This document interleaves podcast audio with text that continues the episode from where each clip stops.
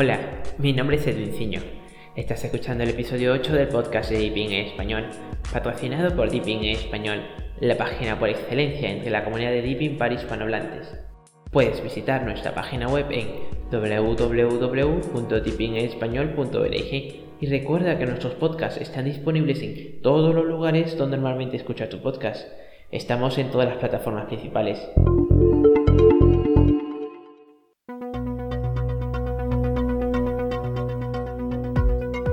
Traemos resumen noticioso con lo último en el acontecer del mundo dipinero. Deepin continúa el desarrollo acelerado de su ecosistema. Como es sabido por muchos, Deepin en este momento se encuentra enfrascado en el desarrollo de todo tipo de aplicaciones nativas para el sistema operativo Deepin 20 Community, nombre con el cual es ahora conocida la versión de Deepin ofrecida para la comunidad internacional de usuarios del sistema operativo, y también para el sistema hermano UOS, la versión comercial para empresas. Dicho desarrollo incluye aplicaciones tales como un navegador nativo, de cual aún no hemos visto tomas de pantalla, aunque algunos ya han especulado sobre el mismo. Se han comentado sobre en qué podría estar basado y sobre cómo podría lucir. Algunos han dicho que podría estar basado en Genome Epiphany, hoy conocido como Genome Web, o en el navegador de código abierto Chromium, pero esto hasta ahora solo son especulaciones. En los últimos días vimos una toma de pantalla de la próxima versión de la calculadora de Deepin, la cual muestra la capacidad de mostrar una vista científica muy avanzada y a la cual muchos usuarios han respondido positivamente. También hemos visto la futura inclusión de un sistema nativo de respaldos automático construido dentro del sistema, el cual se ejecuta sin intervención alguna por parte del usuario cuando éste realiza actualizaciones o cambios importantes al sistema.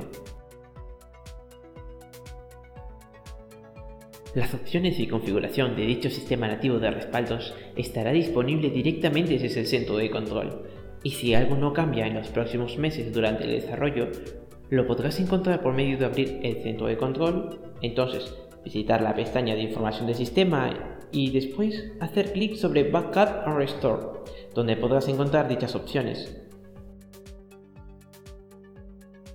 Hemos visto además módulos tales como el cortafuegos de Deepin, el cual protege constantemente la conexión del usuario al navegar o unirse a redes, y también el nuevo centro de seguridad de Deepin, aunque no todas esas opciones están disponibles aún en la versión comunitaria del sistema.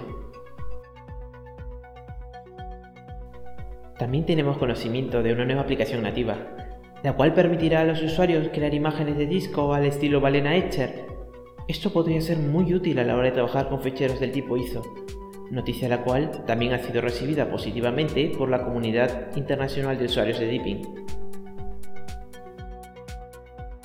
En días recientes se lanzó además bajo etapas de pruebas públicas Deepin Mail, una aplicación nativa sencilla y fácil de usar para gestionar correo electrónico. Por medio de su cuenta en Twitter, arroba linux-deepin, la empresa anunció la disponibilidad inmediata del programa de pruebas para la aplicación así como los requerimientos para participar en la misma. El día 31 de agosto pasado empezaron las pruebas. Entonces a partir de esta fecha los participantes deberían llenar el formulario describiendo su experiencia al instalar y usar la aplicación. Los participantes tienen hasta el día 9 de septiembre para descargar, instalar y rellenar el formulario, así es que si no lo has hecho, corre, aún estás a tiempo de hacerlo. No olvides llenar el formulario y documentar cualquier problema que encuentres durante la instalación y testeo de la aplicación Tipping Mail. Al hacer esto, estarás ayudando a que una vez Tipping 20 Community sea lanzado, posiblemente Tipping Mail pueda ser parte del lanzamiento y lo más libre de la mayor cantidad de bugs y errores posibles. Si visitas nuestra página web podrás encontrar un artículo relacionado, el cual explica todos los pormenores del testeo público de dicha aplicación, y agregaremos un enlace a dicho artículo en la página correspondiente a este podcast. Eso es todo lo que teníamos en noticias en el día de hoy. Otra vez, mi nombre es Edwin Ciño, y ha sido un placer poder compartir contigo la noticia sobre Deepin. Que tengas un feliz día y esperamos tenerte con nosotros en las próximas ediciones del podcast. Hasta la próxima.